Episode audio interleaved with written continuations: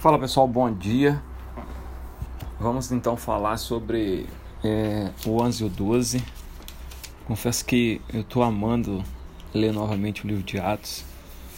Cada vez que leio, puxa, parece que eu não sei, parece que esses homens é, eles eram muito corajosos, né? Então, no capítulo 11 fala sobre a defesa de Pedro, né? Quando Pedro pregou aos gentios, os gentios receberam o Espírito. A própria igreja, os judeus, né, começaram a cobrar Pedro, é, dizendo: Poxa, Pedro, que negócio é esse, cara? Você se juntou com, com gentios, com imundos, né? Naquela época eles eram tidos como imundos.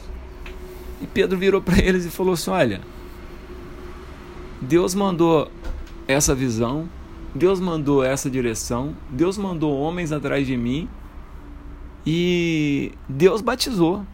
Se Deus batizou, quem sou eu para dizer não? E a partir dali, então, é, a igreja se abre para os gentios, né? E essa é a nossa sorte, porque nós não somos judeus, né? A grande maioria de nós somos gente, gentios, pessoas que é, não são da linhagem judaica, né?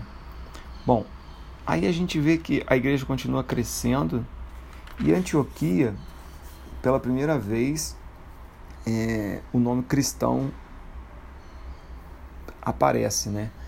É quando a igreja começou a se multiplicar e a partir daí, então, é, eles começaram a chamar as pessoas que seguiam a Cristo como cristãos.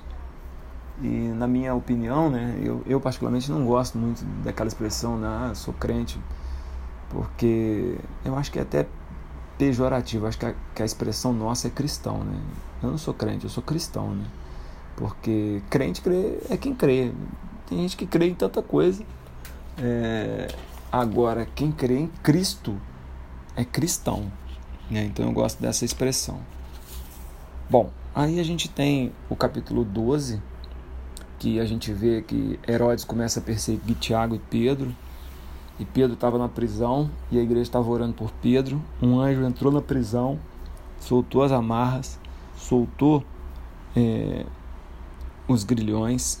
Pedro conseguiu ultrapassar a prisão e andar pela cidade, né, livremente. E Pedro foi até onde o povo orava e ninguém acreditou que Pedro estava livre, né? E, e o mais legal é que ele disse: Olha, avisa os meus irmãos que Deus me livrou, né? Como quem diz assim, ó, apesar das dificuldades, apesar das tribulações, apesar das, dos desafios, apesar disso, apesar daquilo, Deus está com a gente, né? Deus é o nosso fiel da balança. E aí a gente entra no capítulo 13 com esses vários sinais, né? E essa chama no coração do, dos apóstolos. E a gente percebe que Barnabé e Saulo fazem a sua primeira viagem missionária e o próprio Deus fala: Olha, eu quero separar, eu separei Barnabé e Saulo para a obra que tenho chamado. Está no versículo 2 do capítulo 13. E eles então empreendem é, nessa, nessa missão né, de serem os primeiros discípulos. E a gente tem é, a viagem deles, marcada por algumas cenas interessantes, né? É, o Elimás, o mágico, que interpela eles no meio do caminho, né?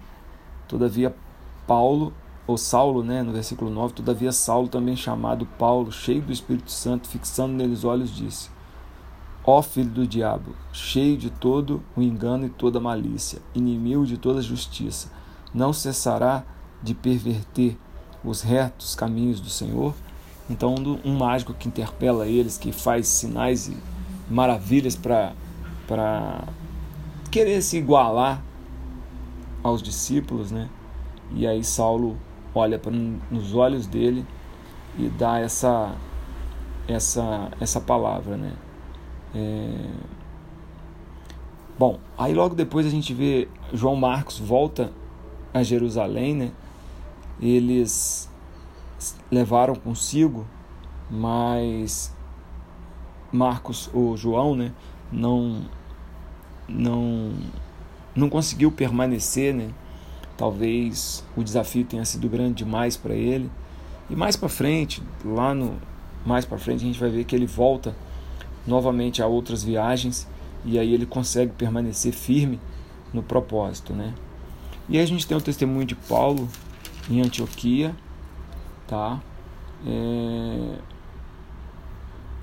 E Paulo e Barnabé, no final do capítulo 13, cumprindo aí o chamado que Deus teve na vida de Paulo, né? Porque se você lembra, quando Deus fez o chamado de Saulo, ele falou o seguinte, que queria chamar eles para os gentios, para os nobres e depois para os judeus. Então o primeiro chamado de Paulo é para os gentios. E a gente vê ele em Antioquia cumprindo esse chamado que Deus tinha de pregar a palavra de Deus para os gentios. Amém.